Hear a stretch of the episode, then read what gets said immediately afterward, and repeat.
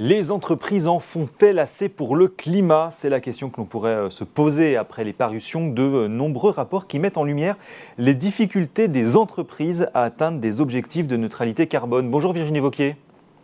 Bonjour Julien. Directrice générale de Carbone 4 Finance. Merci d'être avec nous. D'ailleurs, est-ce qu'on peut rappeler euh, rapidement en un mot l'activité, le cœur d'activité de Carbone 4 Finance alors oui, Carbon 4 Finance est un fournisseur de données euh, climatiques, à la fois sur les risques de transition, risques physiques et de biodiversité à destination des institutions financières, donc essentiellement les euh, gestionnaires d'actifs, euh, les fonds et les banques. Alors on va parler avec vous de, de notation pardon, euh, extra-financière des entreprises, de la transformation aussi de leur modèle. Mais d'abord, c'était il y a quelques jours à Paris le Climate Date Finance, huitième édition d'un grand rassemblement qui est destiné à bien sûr évoquer ces sujets et surtout proposer des actions concrètes. Vous y participiez.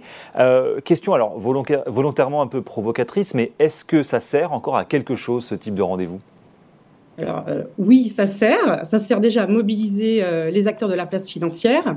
Euh, l'objectif, hein, je le rappelle, c'est de, partager les bonnes pratiques et aussi définir des actions concrètes.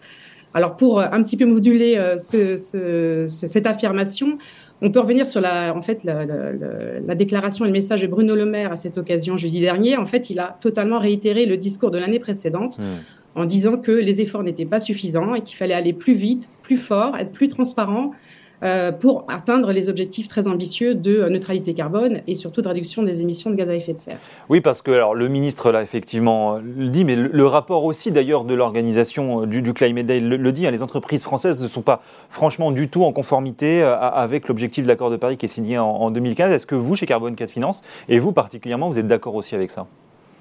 Alors, en conformité, l'objectif est à horizon 2030 ou 2050, et c'est aussi. On n'est pas sur la bonne pente, en tout cas. Voilà. Euh, et, ce qui compte, c'est la trajectoire, c'est-à-dire mmh. euh, mmh. pour atteindre cet objectif de neutralité, quelles sont les actions qui vont être mises en place? Et c'est vrai qu'on a vu euh, des efforts de définition d'objectifs, de transparence sur certaines activités, mais il y a encore beaucoup à faire.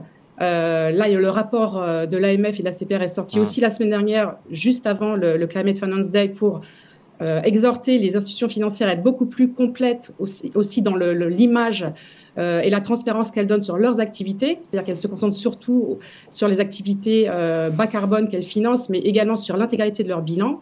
et rendre aussi compte de manière plus robuste en fait de toutes leurs expositions aux énergies fossiles. Ah, allez-y, je vous en prie, continuez. Non, non, non, non, non.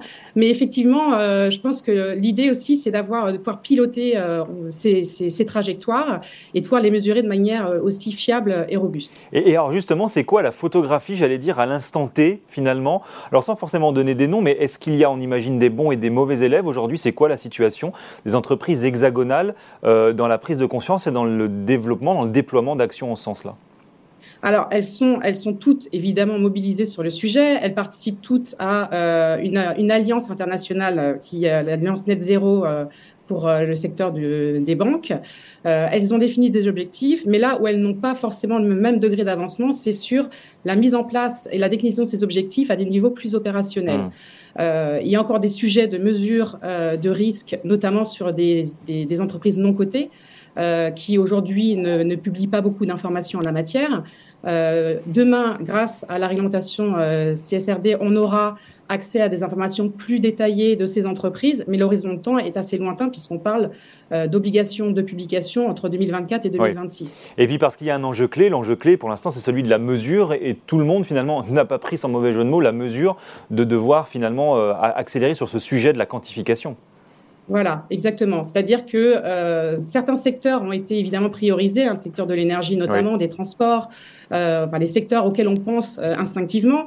Mais il y a d'autres secteurs comme les télécommunications, les GAFAS, qui sont aussi un secteur qui est très émissif. Hein. le secteur aujourd'hui émet 4% des émissions globales des gaz à effet de serre, autant que l'aéronautique. et donc il faut vraiment élargir cette couverture à l'ensemble des secteurs, de manière à pouvoir donner une, une vision très transparente en fait de l'activité complète des banques. Bon, et d'ailleurs, dans, alors c'est EcoAct hein, qui nous dit ça il y a quelques jours, on a quand même quelques champions, on va dire, euh, euh, sur ces sujets-là, hein, Sanofi, L'Oréal, Schneider, Kering, qui, sont, qui font parmi, euh, partie des, bons élèves. ça reste des très grandes entreprises parce qu'elles ont peut-être aussi des sujets de, moyens à mobiliser. Est-ce qu'aujourd'hui ça coûte cher pour une entreprise, peut-être de taille plus modeste, bien évidemment, de s'engager dans ce type de démarche? Est-ce qu'il n'y a quand même pas aussi, malgré, au-delà de la volonté, aussi un sujet purement financier? Oui, on est d'accord. Il y a un sujet d'investissement euh, de la part de l'entreprise. Euh, en même temps, il y va de la survie de l'entreprise euh, dans un horizon de temps, certes non immédiat, mais, mais certain. et on, constate que toutes les entreprises n'ont pas mis les mêmes moyens en œuvre. Mmh, mmh. Indépendamment de la taille des entreprises, pour justement euh, repenser leur business model euh, et s'assurer d'aller vers des, activités plus résilientes dans un environnement bas carbone. Et, est-ce que justement la contraction de l'activité euh, annoncée, l'inflation, est-ce que ça, ça va être aussi finalement de, nature un peu à ralentir ces démarches? Certains qu'en termes d'arbitrage d'investissement, euh, effectivement, ça peut être un frein, mmh. euh, mais néanmoins, une stratégie d'entreprise doit être à un horizon de temps plus long terme. donc, on peut espérer que, étant donné les enjeux et, et, la meilleure compréhension aussi de ces sujets par l'ensemble de, de, la communauté financière, euh, les banques ont aussi un rôle à jouer de conseil auprès de leurs clients pour euh, les inciter à aller justement vers des activités euh, moins émettrices. afin d'assurer, on parle de souveraineté de l'énergie, il y a beaucoup de sujets qu'on entend en ce moment, mais en fait, tous, ces sujets vont dans le même sens. C'est assurer une indépendance par rapport effectivement à une énergie qui va être plus rare, plus chère. voilà. Et justement, alors les banques, on va, on, va en dire un mot parce que alors le rapport du Climate and Finance, comme beaucoup de rapports qui sont, qui sont sortis et qui ont été publiés assez récemment, est assez intéressant parce qu'il nous dit, et là je les cite, hein, en dépit d'une vague d'adhésion à l'objectif de neutralité carbone, les banques, les assureurs gestionnaires et les propriétaires d'actifs peinent encore à prendre des engagements concrets sur la sortie des énergies fossiles. Euh, partout dans tous les rapports, finalement, on, on, montre quand même que ce sont finalement malgré tout beaucoup les financeurs de cette économie qui sont particulièrement visés. Et puis, quand on regarde un petit peu le discours ambiant, ou en tout cas le discours de ces banques, on a le sentiment que, tout va bien et qu'il y a des actions qui sont faites. Est-ce que le greenwashing a finalement encore de beaux jours devant lui, notamment depuis, à partir de ces financeurs de l'économie?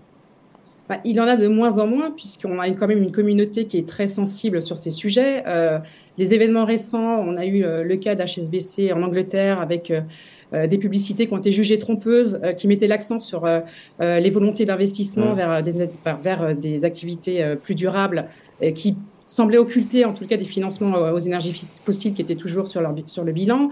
Euh, BNP Paribas également en France a fait l'objet de discussions lors du Climate Finance Day, euh, un peu euh, en marge, en marge des, des, des, présentations officielles, mais effectivement, il y a un risque juridique qui commence à poindre mmh, mmh. et qui fait qu'effectivement, après les, les, les, ambitions qui ont été affichées par les banques, va venir le temps en fait de la mesure de, des actions qui répondent à ces ambitions.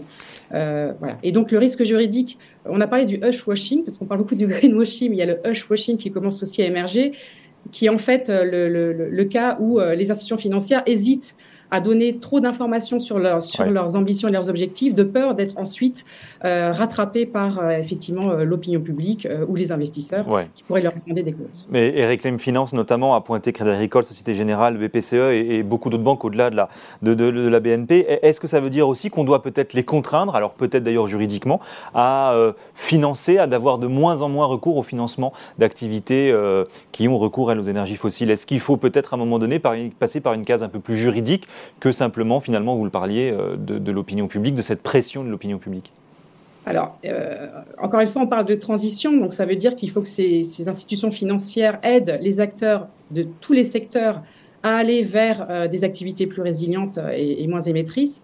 donc ça veut dire qu'on ne va pas avoir, par exemple, de politique d'exclusion sectorielle. L'idée, nous-mêmes, dans la façon dont on évalue les entreprises, pour chaque secteur, on fait un ordre de mérite des différents acteurs parce qu'il est possible d'avoir des actions en faveur de l'environnement dans un même secteur.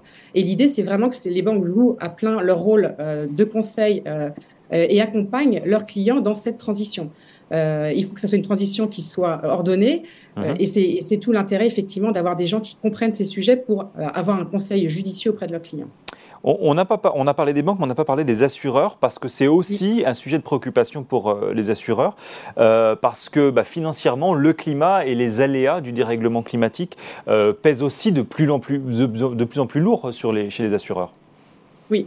Alors, les assureurs, effectivement, euh, sont plus concernés par ce qu'on appelle le risque physique, qui est en fait le risque d'un aléa climatique, donc inondation, sécheresse, vague de chaleur, etc., qui va venir impacter physiquement les actifs euh, des euh, clients qu'ils assurent. Effectivement, les assureurs sont également en première ligne. La difficulté qui est en train d'être traitée aujourd'hui, c'est qu'il faut vraiment raisonner en chaîne de valeur. C'est-à-dire qu'il ne suffit pas qu'une usine soit inondée, en fait, c'est tout, tout le système en amont, en aval, qui va être bloqué. On l'a bien vu avec le Covid euh, et euh, les impacts qui se sont répercutés en chaîne euh, quand la Chine n'a plus pu produire et en fait exporter certains des composants qu'elle fabriquait. Donc, on a le même sujet, c'est vraiment décortiquer toutes les chaînes de valeur et arriver à mesurer ce risque finement il y a des solutions qui existent aujourd'hui et qui sont en train d'être affinées pour justement mieux appréhender ce risque et, euh, faire en sorte qu'effectivement les assureurs puissent aussi avoir une, mesure fine euh, de, ces risques.